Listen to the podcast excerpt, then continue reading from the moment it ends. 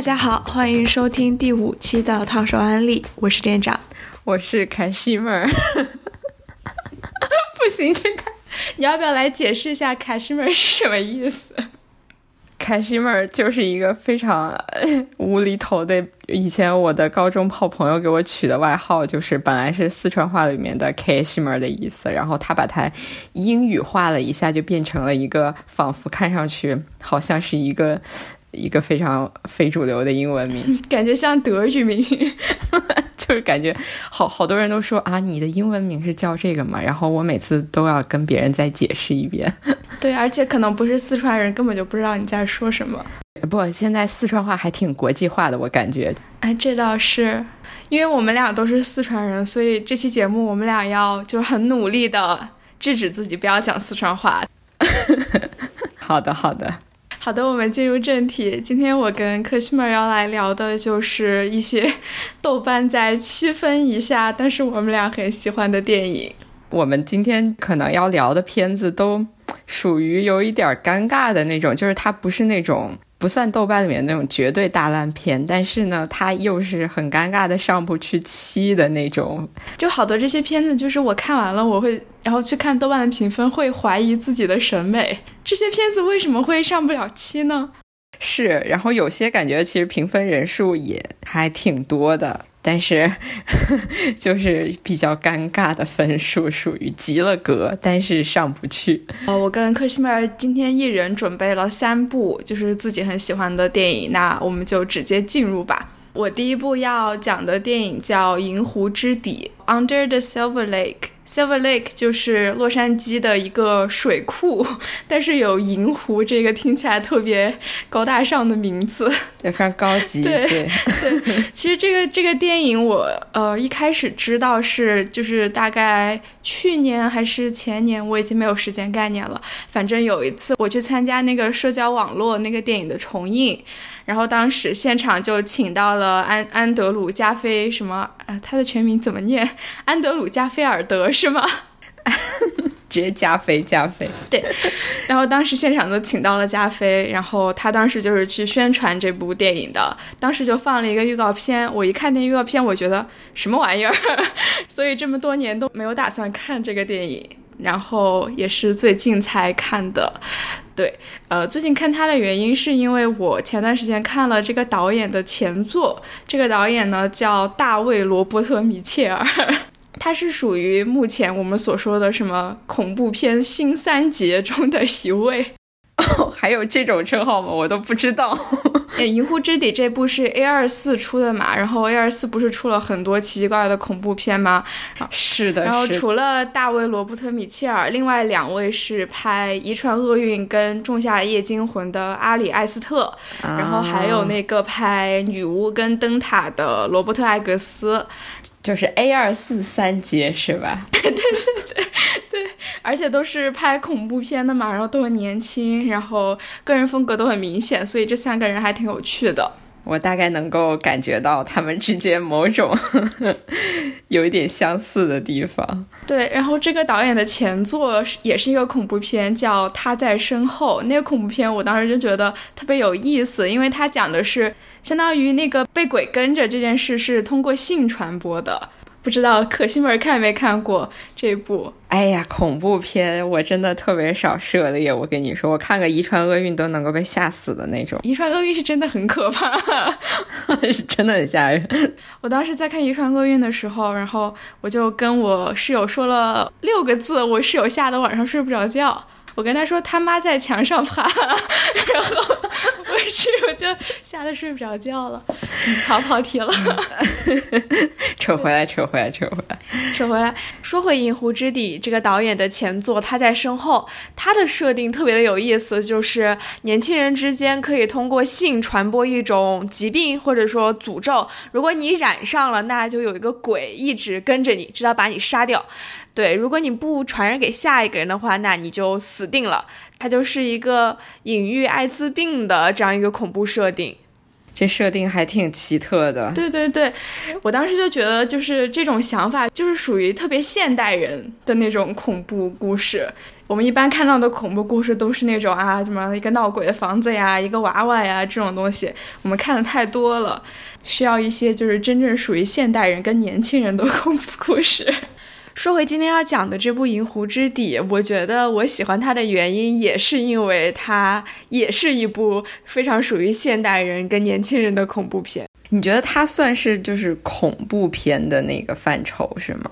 我觉得应该算吧，就是我看给它的定义，就是它是一个怎么讲，应该算犯罪或者是新黑色电影这个方向的。但我觉得它其实是很多种电影类型的一个混合体。对，我也觉得，我就是觉得感觉看完很难去给它下一个很明确的定义。嗯，我先讲一讲这个故事的主线吧，就是讲完可能就大家就对这个类型可能有一些不一样的看法，嗯，对吧？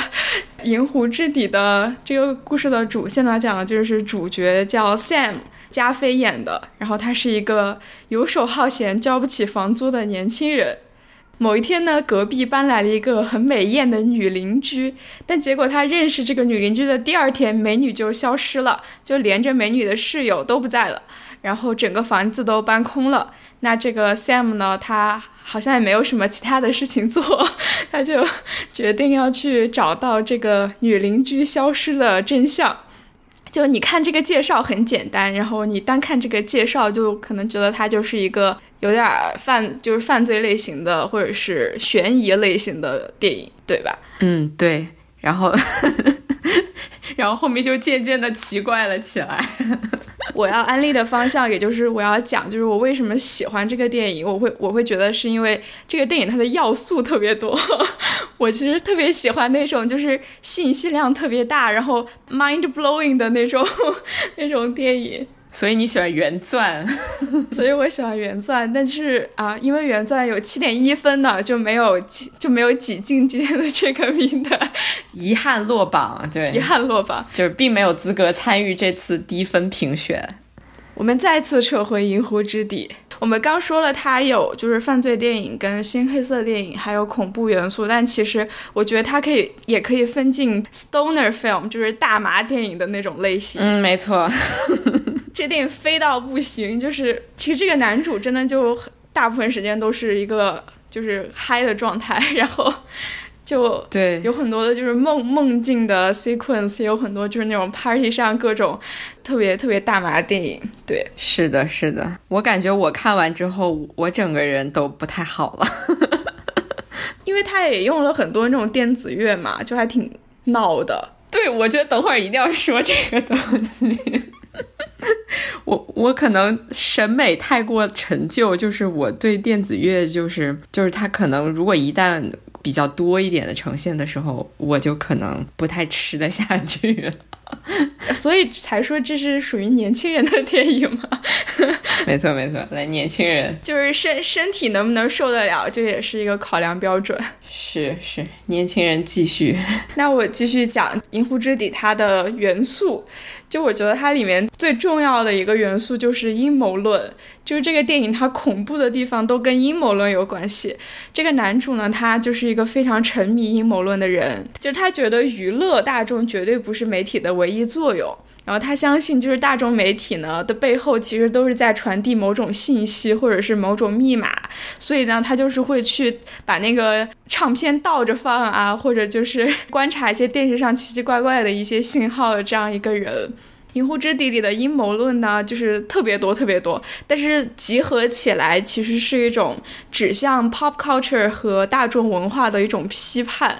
就因为这个点，我觉得它是真正属于现代的恐怖片，它不是那种黑镜式的那种，就是专门针对科技的。就是《银湖之底》，它针对的是现代人对大众文化的那种不信任跟安全感的缺失。就我们很多时候有很喜欢的东西，也有很沉迷的一些 pop culture，但我们内心或许是觉得好像有什么地方不对。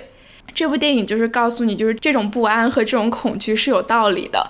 然后呢，这个电影的设定就是在这个信息爆炸的时代，就是所有你看到的信息，所有你喜欢的那些东西，就是你喜欢的摇滚乐呀，你喜欢的电视节目呀，这里面都是呃包含着给上等人的密码。但是呢，就是给我们这些渔民的狗饼干，其实就是上等人才能看懂，但是我们渔民就只是享受那表面上的那一层，就是很肤浅的一种愉悦感，是吗？对，其实我们就只是起到了一个传播的作用，在这里面，在这个社会的最表层，然后每天就是很开心的娱乐。我我感觉我就是属于那一群人，你知道吗？沉迷于大众娱乐不可自拔。对啊，就我们都是这样的人，所以这个电影才会才会感觉很恐怖嘛。确实，确实。然后这个电影里面，就是男主找到了线索，都是在什么麦片盒呀，然后任天堂的杂志啊，然后或者就是流行唱片里面。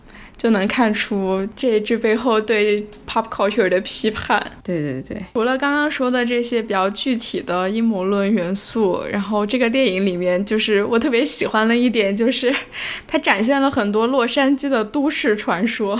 因为洛杉矶是一个建立在大众文化跟娱乐产品之上的城市嘛，所以就理所应当的，它就是一个真正的恐怖乐园。这个里面的都市传说就有一个会杀杀狗狗的小狗杀手，他呢就是一个跟默片时代的一些历史结合在起来的一个都市传说。然后还有什么就是半夜会潜入你的房子，把你杀死在睡梦之中的一个猫头鹰妖女，我就觉得特别有意思。但是我我就是感觉啊，比如说我可能对里面好多的各种梗啊什么的。比如说，里面各种对于流行文化的一些那种可能致敬，或者是一些有点像小彩蛋一样的东西。如果说我不能太去 get 到的话，然后它可能也会影响我本身对于这个电影的一种。我懂，我懂。我感觉我看的时候，我还是会有隔阂的，就是就是里面有一些东西，可能他讲到了他的一些很趣味的东西，但是我可能 get 不到，然后。我就可能没办法了。我同理可得，就是那个 之前昆汀的那个《好莱坞往事》吗？对，《好莱坞往事》。其实我当时还是在电影院看的，人家看完之后，我真的就感觉，嗯，好像不是那觉得那么有意思的那种感觉。这段你也可以卡掉啊！不不，我不会卡的。但我觉得骨子里就是因为你讨厌洛杉矶。天呐，真的，我天呐，真的真的，哇塞，又是一个洛杉矶的故事。我自己都没有意识到，我这样理下来，其实我特别喜欢就是关于洛杉矶的故事。除了这部《银湖之底》，我非常喜欢《霓虹恶魔》。其实我本来打算讲《霓虹恶魔》，但是《银湖之底》把它给挤掉了。对，然后还有就是各种发生在洛杉矶的故事，我都很喜欢，就穆赫兰道呀这种。但穆赫兰道我觉得确实还不错，就是那感觉又是另外一个，可能。我也不知道，我不是很很懂我自己了。这个穆赫兰道是一个，因为他太好了，所以成为了特例。可能是，可能是。确实，你说的没有错，就是《银湖之底》，它里面有很多的迷影元素，就比如说。就是那个男主，他在阳台上偷窥，就是致敬希区柯克的后窗。我我觉得这种就还算能够看得出来的，但是有好多，我觉得一旦涉及到音乐的什么，就我这个人是个音乐白痴的那种，就是就是 感感觉真的就不太行。那那没办法了，这不是给你看的电影。对，就这里面就是你刚刚说到的音乐，然后这里面就是比如男主的偶像是科特·科本，但是后面也会说，就是其实涅槃的所有歌曲都是别人写的，然后这就是他们利用大众文化操操作大众的方式。对你刚说到穆赫兰道，其实《银护之底》里面也有很多穆赫兰道的元素，就甚至出现了穆赫兰道里的一个演员。哦，哪一个？他就是在一个餐厅里说自己做了一个噩梦，结果在那个餐厅的后巷里就真的看到了一个像鬼一样的人，然后他就被吓到了。哦，那个地方是挺恐怖的，那个转角的那地方，那个可以说是全片最恐怖的地方。但男，我只记得那个怪物，但是一点不记得那个男演员了。是的，然后那个男演员呢，就也在在《银湖之地》里出现了。《银湖之地》有特别多、特别多、特别多这种彩蛋，就我还可以讲很多，就比如。加菲到了拉拉链里面的 格里菲斯天文台什么的，你觉得这个算是对对拉拉链的一种？其实也不算吧，毕竟格格里菲斯天文台是一个地标嘛。对，我觉得它可能也算大众。你你是要说大众文化，它就是大众，就是现代一种旅游业的一种，就是很肤浅的一种标志。而且格里菲斯天文台还有就是詹姆斯迪恩无因的反叛这个元素嘛，就是男主他也是去那儿摸詹姆斯迪恩雕像的头。哦，对对对对对，我记得那个地方。这也是就是电影作为大众文化的一部分。那个里面我最喜欢的一个地方，就我觉得是我个人趣味，就是那个男主他不是加菲演的嘛，然后他有个地方就是他手上沾了口香糖，然后他那个口香糖就粘到了一本蜘蛛侠的漫画上面，然后然后他就在那儿甩，就是像小蜘蛛，就是他本来就是会粘嘛。天呐，这个这个真的好妙，这个地方。对，我觉得就是这个导演选加菲来演，可能就为了这一幕。他跟蜘蛛侠这个也是完全一种迷之羁绊。真的，我我觉得就特别有意思。嗯，我觉得我刚讲了这么多，讲的特别乱，但是这个电影它的感觉就是特别乱。对，它里面的元素太多太多太多太多了，但是中间就是相当于就是他铺的那些伏笔 pay off 的时候，我就觉得，哇，这个电影真的很厉害。就它里面有一个我最没想到他会 pay off 的有一个点，就是那个男主他有一本就是花花公子的杂志，然后封面上不是有一个在就是水底的裸女吗？那样一个镜头，然后那个男主就说这个对他意意义很深刻，因为就是他第一个他对着那啥的女生，然后这么小的一个细节我没有想过他后面会拿这个做文章，对，结果后面就是在银湖之底就有这么样一个女生，然后刚好还原了这个封面，我当时就觉得。太厉害了，因为这个节目的宗旨就是不剧透太多，只剧透一点点，所以刚刚剧透这么一点点，就是相当于就是说，就是这个片子里面有很多很多这样的小小的细节，上面有非常大的，就是就给你一种奖励式的一种，怎么说呢？就是如果你认真看了，你就会得到这种奖励，我就特别吃这种。我感觉就是这种感觉，好像。可能也是本身给你观众一些线索的东西，然后你最后用这些线索找到了找到了糖，然后你吃下去了，觉得还挺美，还挺美滋滋的。对对对，哦，说到这个，我突然想起来，就是我当时看的时候，我就看到那个男主他的朋友有一个房子，我当时觉得，嗯，这房子好眼熟啊。然后我当时就想啊想啊想啊，我想了半天，突然想起来，就这个房子就是《七个神经病》那个电影里的房子哦。然后当时，但是那一瞬间，我就觉得我好像被这个电影玩了，就是我有一种我现在变成那个男主，然后我在用这些大众文化的产品在解谜的这种感觉。然后我当时。就有一种沉浸式四 D 观影的感觉，明白明白。把刚刚说的特别乱的东西总结一下，就是我喜欢这个电影的前两个因素，一个是因为阴谋论，就我觉得它的阴谋论跟恐怖元素的设置非常的有意思，然后呢也非常的就指向现代人内心的内心的恐惧。第二个元素呢，就是里面有很多 pop culture 跟迷影的致敬，我会比较吃这一点。第三个元素呢，我觉得就是。呃，我觉得《银湖之底》是一部真正捕捉到了真实的洛杉矶的电影，这也可能就是你为什么这么讨厌它的原因。我我我我觉得洛杉矶可能它这些东西，比如说它让你觉得非常有意思，它的一些比较黑色的东西，比较阴谋，还有什么都市都市传说这些，然后可能反而给我造成的是一种不安感，我不知道为什么。我懂，我懂，毕竟你住在这里嘛。我住在最洛杉矶最不安的区域，是吗？但是就是这个电影里面有好多就是洛杉矶的著名景点，就比如什么 The Last Bookstore 啊，然后当趟的夜景啊这些，所以觉得就看到还觉得挺亲切的。嗯，对，有一个有一个细节，我觉得特别。洛杉矶的细节就是，就是里面有一个角色，他就问男主说：“为什么海这么近，我们还要在楼楼顶的泳池游泳？”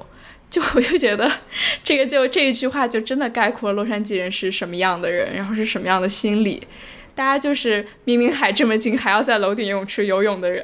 刚刚说了这么多，都说的特别乱，因为我觉得这个电影其实是一个卖体验的那种电影，就是你必须去跟着他一起，然后去体验那种磕嗨了的状态，然后去跟着男主在洛杉矶各种地道呀、各种山啊，然后各种当趟的夜景里游走，就你才能真正的就是明白这个电影是一个什么样的作品。对我特别喜欢他的一点就是。我觉得它是一种新型的恐怖片，然后我觉得这就是恐怖片的未来。这个给他的评价有点过于高了。可以的，我希望《银湖之底》的制作班底能够听到你这种心声。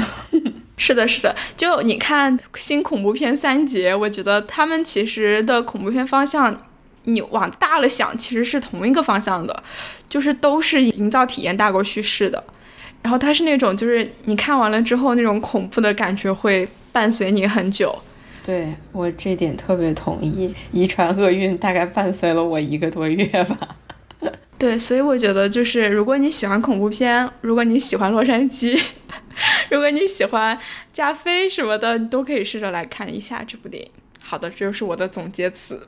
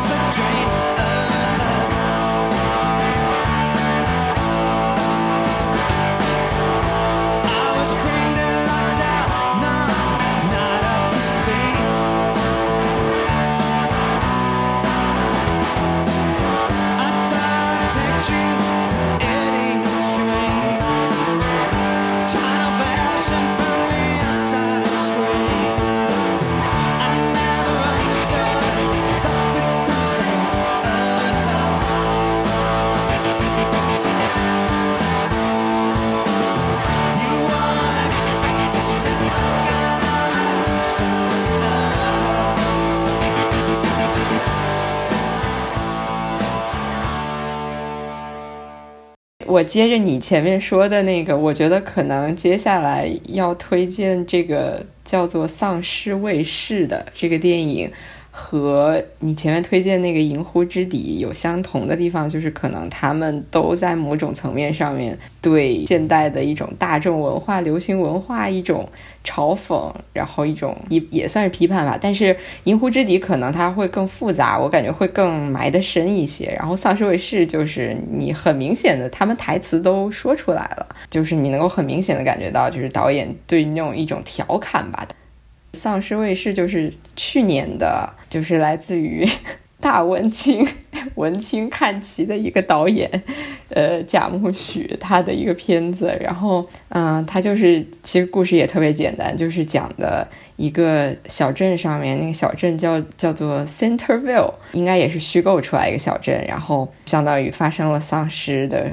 呃，这种情况爆发丧尸，然后小镇上的一些人，这个镇上人本本来就非常少，然后他有。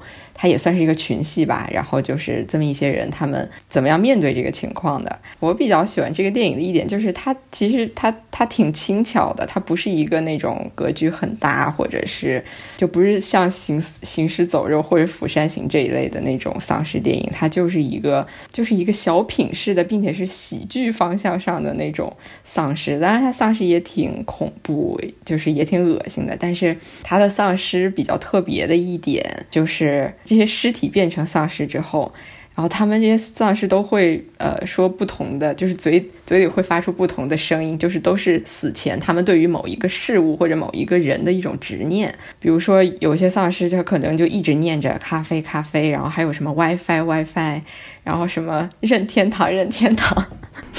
对，我觉得那些就是拿着手机在街上晃的丧尸特别有趣，他们就是念 WiFi、iPhone，对，就还连死了都还在想这些大众的那种消费品的东西。对对，这电影就是还挺幽默的，然后他的演员我都还挺喜欢的，特别是就是比尔莫瑞，我觉得哦，我超爱比尔莫瑞，我觉得比尔莫瑞真的就是他整个人就是为这种电影而生的，因为因为这个电影其实特别也挺。韦斯安德森那种感觉，我不知道你会不会这么觉得？是的，会有，就是有一些非常冷的那种小幽默的那种东西突然冒出来。对。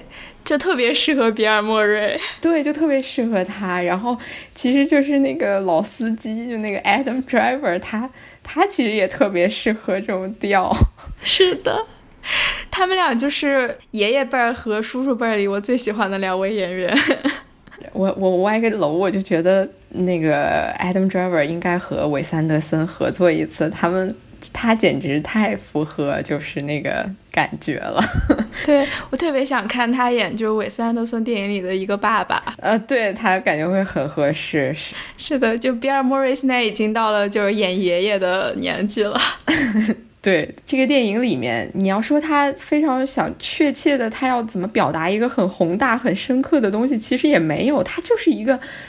就是感觉导演他把一群他特别喜欢的人凑到一起，然后大家来玩了一场。然后我甚至我第二次看的时候，我甚至觉得比尔莫瑞在有一个地方他真的笑场了，你知道吗？是的，是的。因为这个电影出来很久了嘛，然后就是我其实看之前我就被剧透了，就是这里面其实有很多就是自反的一些东西，就一些很自反的台词嘛。比尔·莫瑞跟 Adam Driver 他们俩在说话的时候，然后突然比尔·莫瑞就说：“我们现在是在即兴吗？”对 对对，对我感觉他们很多，他们台词应该真的有很多，就是应该是即兴的那种。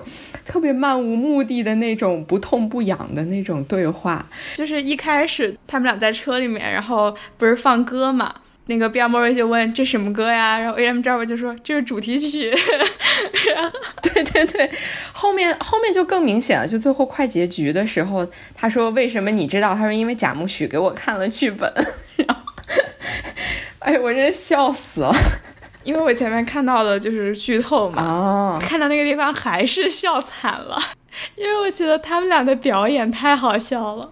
我之前说，就是我觉得比尔莫瑞一个笑场的地方，就是他们在他们俩去调查一个餐厅的里面那两个呃服务员死了那个地方，然后 Adam Driver 就跟他说说，呃，这个应该是丧尸发生了导致的这种，然后 比尔莫瑞就真的，我感觉那个地方他真的笑场了，他就他就他就说，哦，你你是在。你是在那个跟我开玩笑吗？你说是丧尸，然后就，然后他自己那一下就感觉真的是都没忍住的那种，我觉得还挺挺搞笑的。然后我我感觉他们演员在拍这些时候的状态应该还都挺放松，就是大家就好像是在一起玩了一场的那种感觉，这种这种氛围还挺好的。对我，我看大家都特别可爱。就我看这个的时候，我觉得特别像在看情景喜剧。就我最近情景喜剧看太多了，我看什么都像情景喜剧。但我觉得这部是真的，就是有那种情景喜剧的 vibe。天哪，我好讨厌 vibe 这个词，但是 在这里面很适合，很适合，很适合。它是有这个。啊，还有一个就是，因为你刚刚在那个聊《银狐之底》的时候，我突然想起来了，就是你你聊《银狐之底》的时候，你说加菲手上粘的那个蜘蛛侠的 那个东西，我想 Adam Driver 在《星球大战》，啊，对对对，他有一个《星球大战》的，对，我都甚至怀疑那个钥匙环就是他自己的，然后他们就是临时起意，然后把这个东西摸出来，就就就特别好笑，就是这种很。很巧思的一些小的安排设计，我都觉得还挺有意思的，在这个里面。对我看这个电影的时候，我觉得就是就不就不去计较它这个电影就是有多好看，但真的是那种就 have a good time 的那种电影。对。就挺放松的，我觉得就是属于，嗯，你没什么想看的时候，你可以把这个拉出来看一看，边看边吃个啥那种，就还挺有意思的。哎，不不不，还是挺血腥的。我现在可能对丧尸就是特别免疫了，就无所谓。看的时候吃东西，我特别喜欢的里面几个段子，就有一个就是就是蒂尔达斯文顿在里面演了一个又有苏格兰口音的一个验尸官嘛，然后他有一个地方就是给那些尸体画彩妆，然后画的特别花里胡哨，然后他就是那种一贯的蒂尔达斯文顿的那种表演，就是你能想象的那种，然后就是很冷静，然后跟他们说啊，看你们俩多好看呀，么？他把那两人只就是砍了之后，还说：“哎，真可惜了，这个妆我给你们画的那么好。”对，而且这里面他的名字，他不是他叫 Zelda Winston，然后就。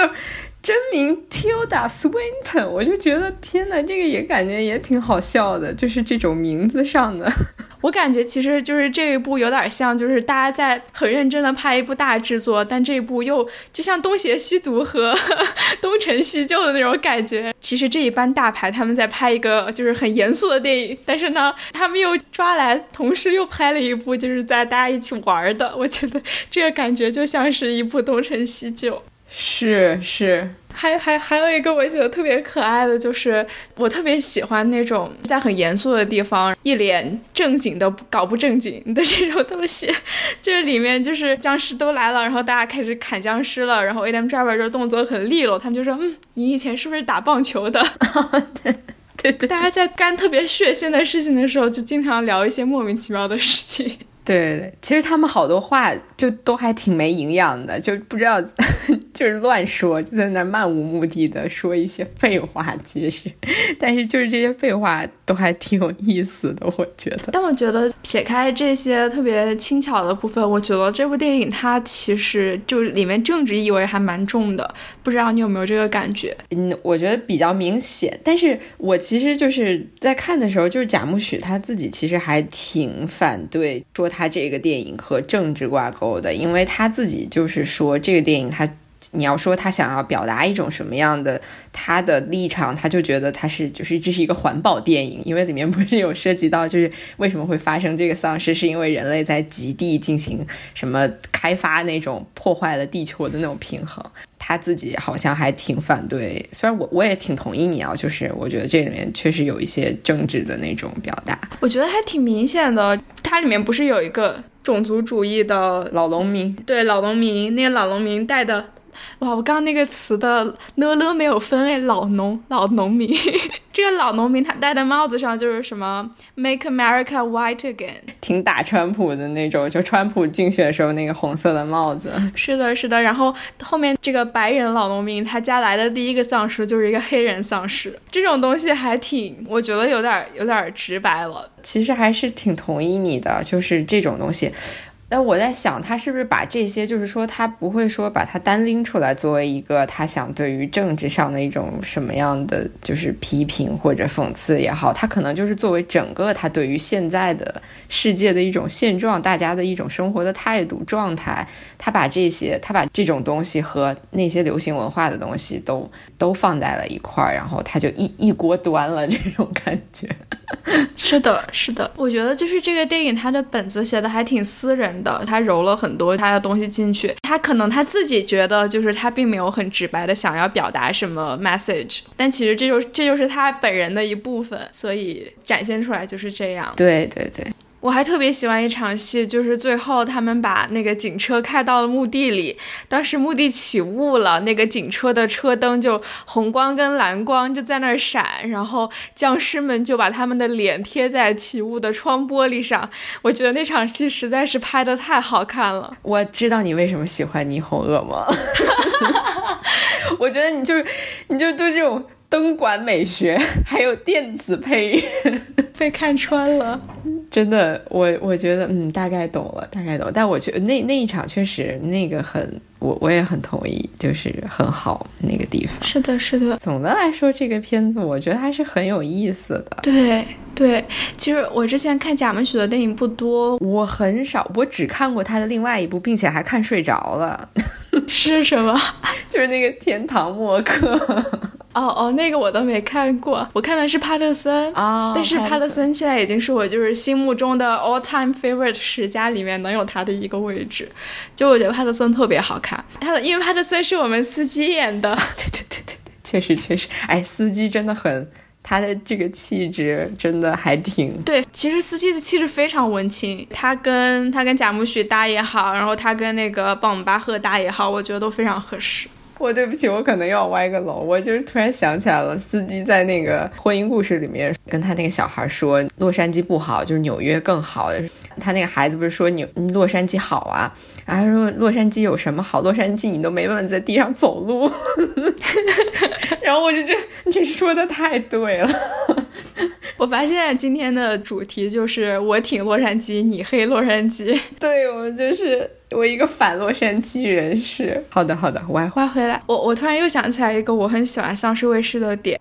我特别喜欢那种，就是某部影片去对他自己同属的这个类型片进行一些解构或者是一些调侃，我特别喜欢这种。然后丧尸卫士里面，它其实就是对呃什么活死人黎明啊这这种僵尸片，它都有一个戏法。里面就有一个开小卖店的一个宅男影迷，然后他就特别喜欢看僵尸片。对，他不是是比尔博巴金斯。对对对，那个宅男他在里面的名字他叫什么？Bobby Wiggins，然后就很像那个霍比特人里的 Bilbo Baggins，就是它里面取名都特别有意思。对对，就我当时看的时候，我以为这个影迷他可能会因为自己丰富的僵尸片知识活下来，结果没有想到最后还是还挺狠心的，大家都得死，就影迷更得死，死宅活该是吗？你看那个《僵尸肖恩》里面死宅不是 也变成了僵尸吗？啊，对对对，哎，我突然还想起来，《丧尸卫士》里里面另外一拨人，著著名的傻脸娜和他的朋友们，跟傻脸娜同行的那个男生，就是我心目中最能那个 Austin Butler，对对对，他是我心目中最能代表就是美国高中最受欢迎的男生的那种脸，没错，对我觉得他太典型了，我真的很羞耻的，之前我看过一点他和就是我忘了那个女生名字了，他们演的那个《凯莉日记》。哦，我也有看，那个真的太白痴了，我都不好意思说。但是他长得好帅啊！我觉得挑他跟傻脸娜来演，就是因为他们就是很典型的那种流行文化那种青少年偶像的那种东西。对，完全是。而且跟他们同行的就还有一个黑人小小男孩嘛，就黑人小哥。对，哎，对对对对对，没错。其实那个里面就是每一组人的设置，其实都是非常符合，就是 demographic，很有代表性，真挺妙的。你这么一想，就觉得这个这个片子能够解读的空间还是挺多的，还是挺有意思的。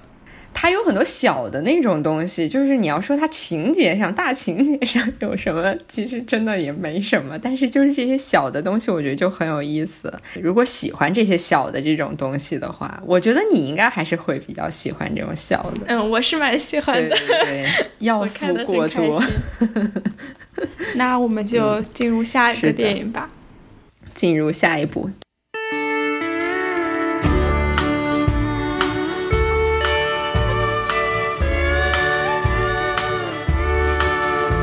Oh, the dead don't die any more than you or I. They're just ghosts inside a dream of a life that we don't know. They walk around us all the time never paid any mind to the silly lives we lead or the reaping we've all sown. There's a cup of coffee waiting on every corner. Someday we're gonna wake up and find the corner's gone. But the dead'll still be walking around this whole world alone. Cause after life is over, the afterlife goes on.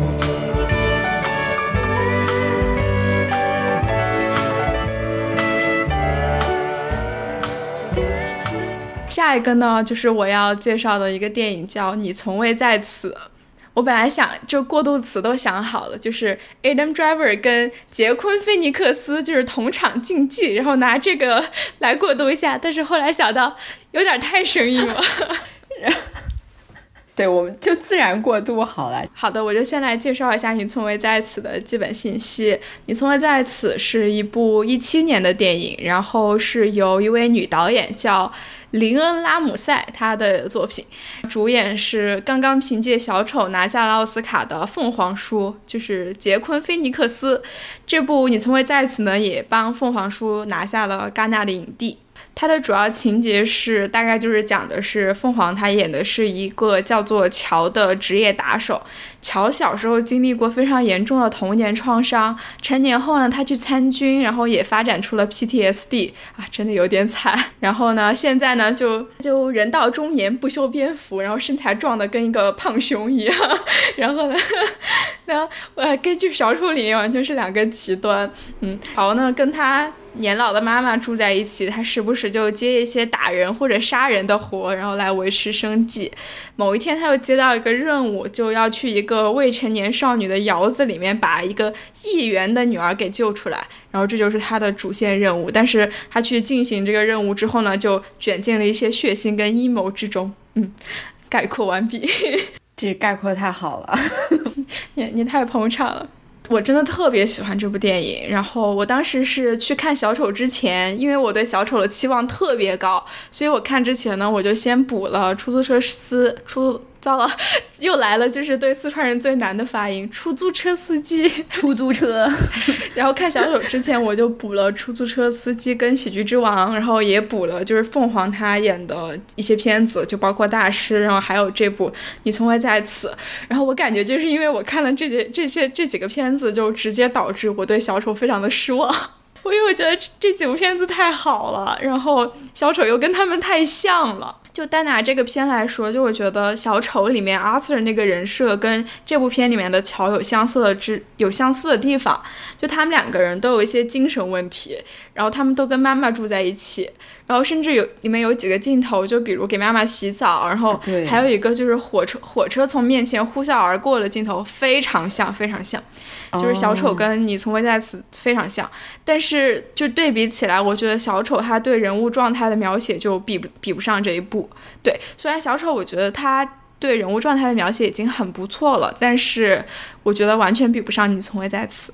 作为一个至今还没有看小丑的人，我可能没有办法太多对比，但是我就是记得好像仿佛小丑里面有一个镜头，是不是他也在照镜子什么的？这里面他也有一个怎么说呢？就有一个对着镜子的戏，我记得是。是的，是的，很很容易就会把这两部放在一起比。然后这一部里嘛，我我觉得就是他对精神问题，也就是更具体一点，PTSD，他对 PTSD 的描写，我是我目前看到最到位的。就是这个乔，他每次 PTSD 发作的时候，他就拿一个塑料袋，然后套自己头上，就会放一些就是他童年跟军队的经历。我最喜欢这个电影的一点呢，就是乔这个人物他的前史是没有告诉你的。他用这些就是闪回的这些破碎的片段，然后还有乔这个身体上面的一些痕迹，就相当于是一个交给你观众自己去拼的一个人物的拼图，就是你需要自己就是去把乔之前发生了什么，然后乔是一个什么样的人，这样拼起来，这就是非常信任观众智商的做法。信任观众，对我又要骂小丑了，就是 小丑里面就有一个。揭示邻居女人都是幻想的那个镜头，我觉得太直白了，就真的太不相信观众的智商了。我非常的不喜欢这种做法，所以我觉得就是你从未在此，它是一个关于人物的电影嘛，但是它是邀请你去把这个人物给拼出来，它然后你拼出来了之后呢，这个人物就是一个就是一个深受心理创伤困扰的一个男性杀手的心理肖像。就是我感觉他还挺跟一般就是那种类型不太一样，因为觉得想到杀手可能应该是身材什么的各种就很 很很好的一种形象。如果说刻按照刻板来说的话，但是他其实就是一个满身疮痍，然后身材什么也各种都很走样，就是你一看你觉得他不是一个杀手，但是。就还有一种反差在里面，我觉得就是你整个看的体验非常的神奇，就因为乔这个人物其实非常有魅力，我非常喜欢他，你就跟着他一起去进行这些任务，然后通过那些闪回，很不刻意的闪回片段，然后去更进一步的了解他，就整个体验我觉得非常神奇，就我感觉我是个心理医生，就是那种感觉。是，我觉得他每次闪回都是就是有道理的闪回的，就像你说的，就不是刻意的说突然给你插进来，都是有一个触发点，然后他才会去就是闪回一些他原来的可能一些童年的时候的一些记忆，或者他之前在参军的时候的一些记忆吧。只不过我其实没有太完全明白，就是他之前参军是具体是在伊拉克还是阿富汗之类的，就可能这种也不重要吧，这也不重要。是的，你只知道就是他做了些什么事，然后从此影响了他，我觉得就够了。对，而且我觉得更重要的就是你有了他当场当时在那个地方的一些体验，你知道他看到了什么，感受到了什么，然后这个东西，然后你会拿它来丰富你对这个人物的感受，你对这个人物的看法，就我觉得这就够了。我特别同意这个。这个片特别牛逼的地方是，我觉得他视听语言特别有想法。我特别喜欢，就是它有两段，就是乔去入侵一个宅子。电影的中部跟后面是两段不同的，但是他们这两段的配乐都是同一首，叫《Angel Baby》这样一首歌。对对对对对，这首歌特别印象深刻。是的，他第一段呢，就是他进去的时候，不是从乔的视角出发，而是用监视器的画面拼在一起，而且他那个监视器的画面还是不连续的。就你是看到，就是比如说乔从这个房间进去，从那个房间出来，但是中间就是那种卡着的，然后是不连续的，就所有的暴力啊，就是那些血腥的部分都没有直接的展现在屏幕上面，你能看见的就是只有断断续续的监视器画面，然后而且是离人物很远的一个感觉，配乐也就是断断续续的那个 Angelababy。其实我甚至觉得整个电影就是对他这个人非常直接的那种暴力的那种，就是他。就比如说镜头非常对着他，让他直接展现暴力，我觉得好像都很少或者就没有。对对，他有个地方不是在楼梯上等人嘛，然后那个人就是在那个门后面，都是就是相当于不会拍他进那个房子里砸别人，那个镜头就停在那个楼梯那里。嗯，对对对对对对，你就只是看到他动作那样动了一下。我这个我还我也还挺喜欢的，就是你虽然描写的是一个杀手，但是。他真正杀人和打人的那种很暴力的样子，却其实没有很直接的给你展现出来。这就是让我们去更喜欢这个人物的一部分。他其实展现了很多这个这个杀手他的柔情，铁汉柔情，就会觉得特别可爱。我特别喜欢他跟他妈妈在一起生活的那些片段，特别生活化。就是他妈妈不是有一个那个，嗯，他跟他妈一起。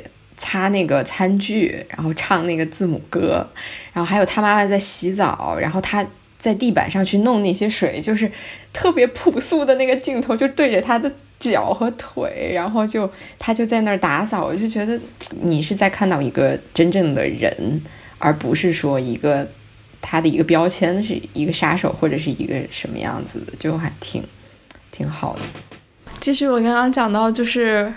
Angelababy 不是 Angelababy，是是 Angelababy，然后好冷啊！天，我突然出戏了，对不起。然后他的第二段就是他入侵那个宅子，同样是放的 Angel Baby 的配乐。然后这一次呢，他是乔领着我们穿过房子的各个部分，但是每个场景里面都是有不同的背景音，而且那个背景的存在感非常强。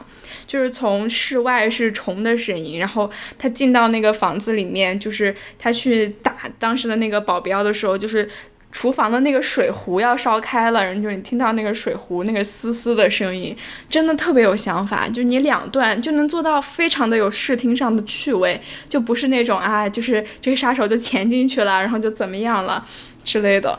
真正的我觉得是在用视听语言在就很有想法的讲故事的，嗯。还有，我觉得，如果说，因为我知道很多人很喜欢，其实也算一种很固定的题材了，就是这个杀手不太冷，你你能 get 到我这个？对对对，杀手萝莉题材，我懂。对，就这种杀手萝莉题材，虽然我觉我其实觉得这个这个里面的是，你要说他和这个杀手不太冷有点像，其但其实又又会不像。各有千秋吧，但是如果说还比较喜欢这一类感觉的人，我觉得应该也会很喜欢这个片子的。是的，就这个里面那个小女孩的形象还挺有意思的，就她长得特别冷，就像那种东欧萝莉那种感觉。她的戏当然没有像那里面像娜塔莉波恩曼在那里面那么多，但是她也还挺好的，就是在这里面的感觉和这个华金在里面的感觉。搭配在一起，华金真的表演，哎，不用说了，实在是太好了。是，已经用不着我们来吹了。以上就是本期节目的上半场内容，感谢大家的收听。那么也请大家期待本期节目的下半场，是一期 疑似詹姆斯·格雷专场的节目，同样是由我跟卡西莫做三部豆瓣六分电影的安利。如果说上半场的节目更幽默、更迷幻、更电子乐的话，那下半场可能就是更深邃、更深沉的三部影片的推荐。好的，那伴随着这首《Angel Baby》的歌声，我们下期再见。